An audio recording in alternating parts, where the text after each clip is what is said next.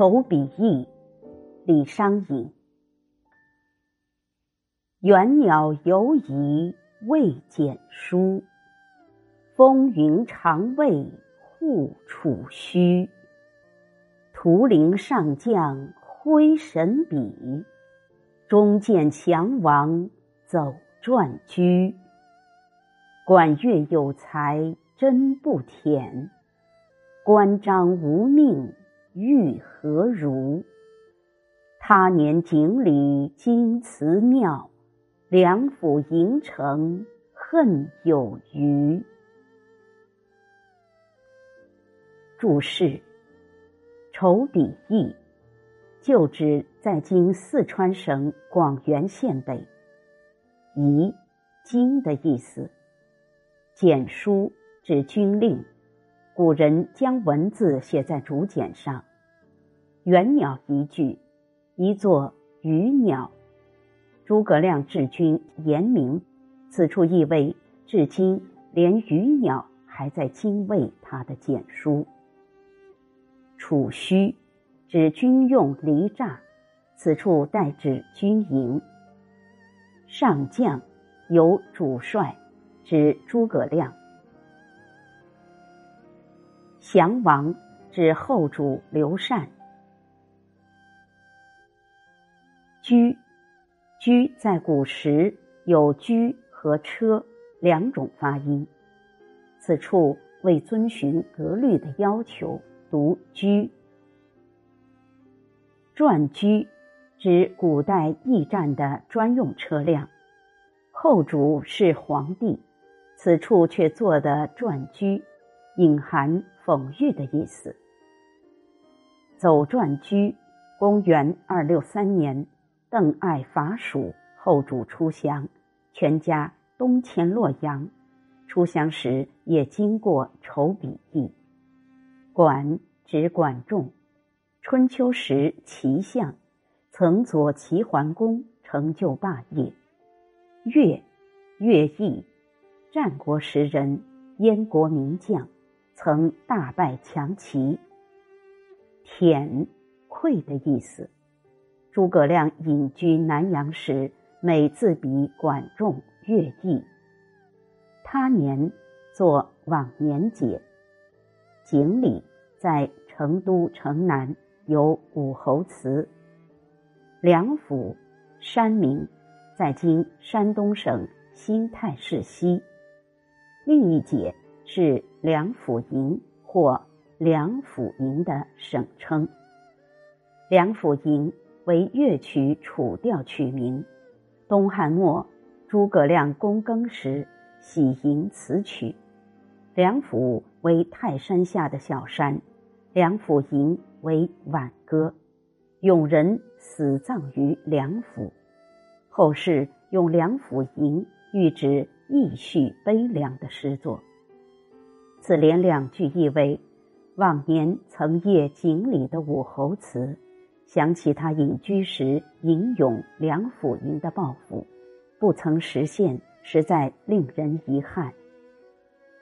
译文：元鸟疑是精卫丞相的严明军令，风云常守护军垒的藩篱栏栅，诸葛亮徒在此处挥笔运筹，后主刘禅最终却乘油车投降。孔明不愧有管仲、乐毅的才干，关公、张飞已去，又怎能力挽狂澜？往年我过锦城时，曾谒武侯祠，吟诵了梁甫吟，为他深表遗憾。上期，筹笔义，相传三国时蜀汉诸葛亮出兵伐魏。曾著此筹划军事。很多诗人留下了以筹笔驿为题材的怀念诸葛亮的作品。公元八五五年，李商隐罢梓州牧，随柳仲隐回长安，途经此地，写下这首咏怀古迹的诗篇。此诗同多数凭吊诸葛亮的作品一样。颂其威名，清其才智，同时借以寄托遗恨，抒发感慨。首联：远鸟犹疑未见书，风云常未护楚虚。设想较奇，把鱼鸟风云人格化，说他们畏惧诸葛亮治军神明，在他死后还维护他生前的军事设施，正面衬托了诸葛亮的军事才能。古典诗歌中常有重兵拱主之法，李商隐这首诗的首联用的就是这种手法。宋词两句使人凛然复见孔明风烈。此处没有直接刻画诸葛亮，只是通过鱼鸟风云的状态来突出诸葛亮的善于治军。鱼鸟风云的状态在作者想象中是由诸葛亮引起的反应，这些都作为宾，用以突出诸葛亮军威这个主，是拟人化。有某种特别的象征意义。远鸟风云作为筹笔意的实景，还起到渲染气氛的作用，使人有肃穆之感。但是，并不是单纯的气氛描写，而是化实为虚，实景虚用，以兵拱主，直接突出孔明风烈这一主体。颔联：图灵上将挥神笔，中见降王走转居。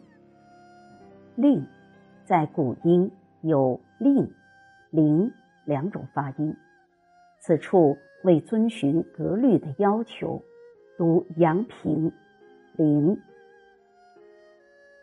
此联用图灵中见反跌一笔，深叹。像诸葛亮这样的杰出人物，终于不能挽回蜀国的败亡。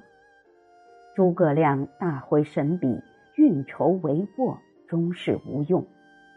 不争气的后主刘禅，最终还是投降，做了俘虏，被一车押送到洛阳。颈联：管乐有才真不甜，关张无命欲何如？分析蜀国的败亡原因，首先不忘肯定诸葛亮。就才比管乐来说，蜀国是可图霸的，但关张命短，没有大将，只靠诸葛亮一人之力是无所作为的。用事以古今成对，出句以古人比拟诸葛亮，对句实写诸葛亮同时代人物。关张即以古对今，以虚对实，而且对得极为自然。其所以如此，是因为诸葛亮每自比于管仲、乐毅，故以管仲、乐毅直指诸葛亮，便是很自然的事。所以，所谓管乐，可以说虽古犹今，虽虚犹实，与关张对举。可称为奇，然而又不足为奇。尾联：他年锦鲤京祠庙，梁府营城恨有余，表示对诸葛亮的敬仰。是说，昔日经过锦鲤武侯庙时，迎额诸葛亮的梁甫吟，犹觉遗恨无穷。而所谓恨。既是写诸葛亮之遗恨，又是作者引然自喻，以一义一阳的议论来表现恨的情怀，显得婉转有致。此篇艺术手法上，议论以抑扬交替之法，衬托以宾主拱让之法，用事以虚实结合之法，别具一格。前三联对仗工稳，节奏整齐，尽显李商隐追求诗美的特点。诗中极力推崇诸葛亮才比管仲、乐毅，却未能完成统一大业。后主刘禅终成为亡国之君，自是遗恨千古。这沉痛的历史慨叹和晚唐政局相关，沉郁悲壮，蕴唱深挚。愁笔意，李商隐。远鸟犹疑未见书，风云常为护楚虚。图灵上将挥神笔，终见强王走转居。管乐有才真不忝，关张无命欲何如？他年锦里金祠庙。梁府营城恨有余。